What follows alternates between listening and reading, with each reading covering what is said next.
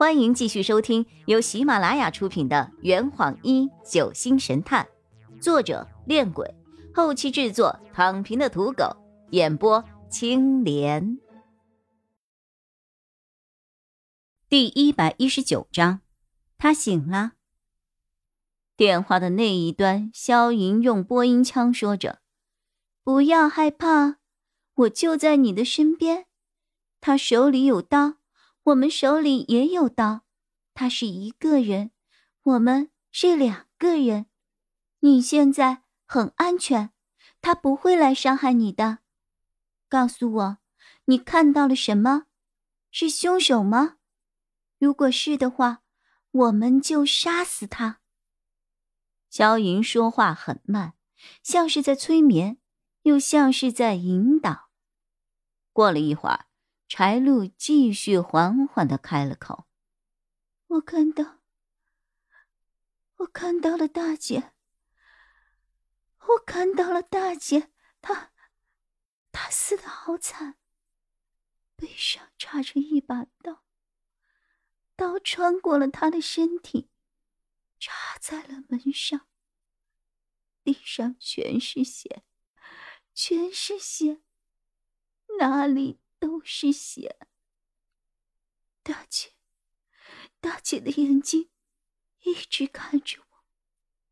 她想，她想跟我说话。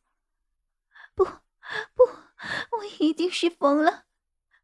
大姐，大姐已经死了，就在刚才，就在家里，现在就在我的眼前。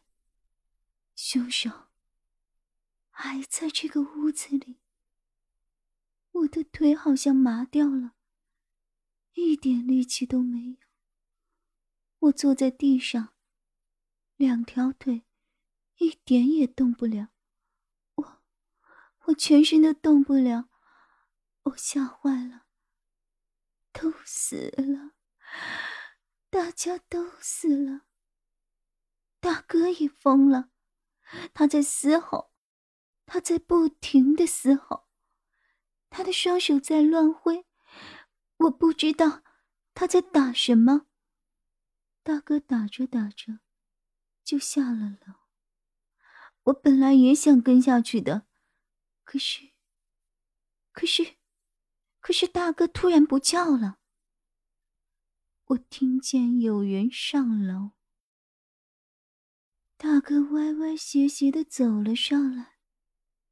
他走上来，我看到，我看到他的背上插了一把刀，刀上还在滴血。他走过来了，他走过来了，他朝我走过来了。我想去扶他，可是，可是，可是有人上楼了，有人上楼了。我听见了脚步声，不是二哥，不是李管家，不是嫂子，也不是胜儿，是魔鬼，是那个杀人的魔鬼，他来了，他过来了，他要来杀我了。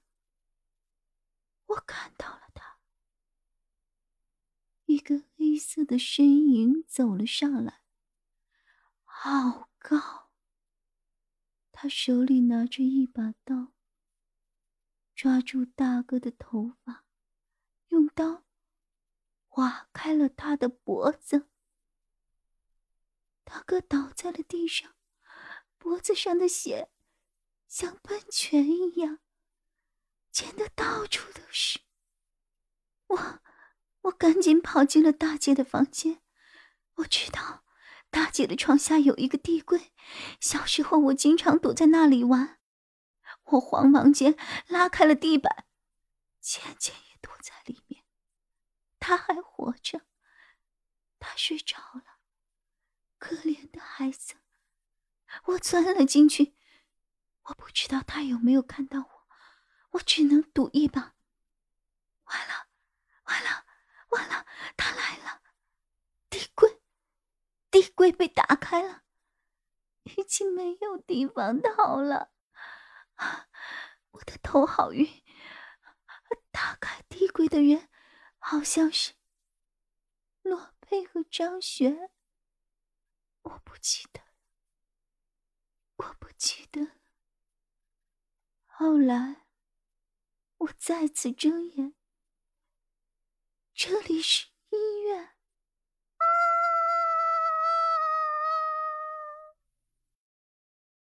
伴随着柴露的惨叫，萧莹的声音随之响起：“他醒了，你们可以进来了。”后面的这句话是对病房外的我们说的。洛佩挂了电话，推开病房的门，走了进去。我站在门口张望，柴露满头大汗，睁着眼睛躺在床上，大口大口的喘着气儿。他看到洛佩之后。就不再大喊大叫，而是闭上了眼睛，哭了起来。萧莹扯掉了绑在头发上的皮筋，将伞刀还给了洛佩。他已经没事了，只是刚刚目睹了家人的惨死，还无法接受现实。你还要问什么吗？洛佩看了柴露一会儿，他把知道的都说出来了。让他好好休息吧，我没有什么要问的了。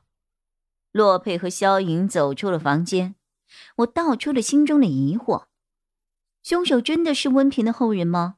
如果是的话，这会不会太狠了？张璇分析着，凶手连小孩都不放过，这是对柴家人的仇恨达到了极点啊！只是。他为什么要单单放过柴露呢？根据柴露的描述，凶手当时应该也看到了他才对啊。天意，你的看法呢？萧莹微微扬起了头，眼睛麻溜的转着。他眨了眨眼，嗯，我不太清楚整个案子呢。不过，我觉得，凶手既然有意放过柴露，那就说明。他只想杀柴露的家人，不想杀柴露，就这么简单。如果是我的话，我就会考虑柴露和他的家人们之间有什么差异。他和家人们之间的不同之处，应该就是凶手将他们区别对待的原因。这坛已经喝完了，你猜出凶手是谁了吗？啊，老板，拿酒来。呃呃，更多精彩，请关注青莲嘚不嘚。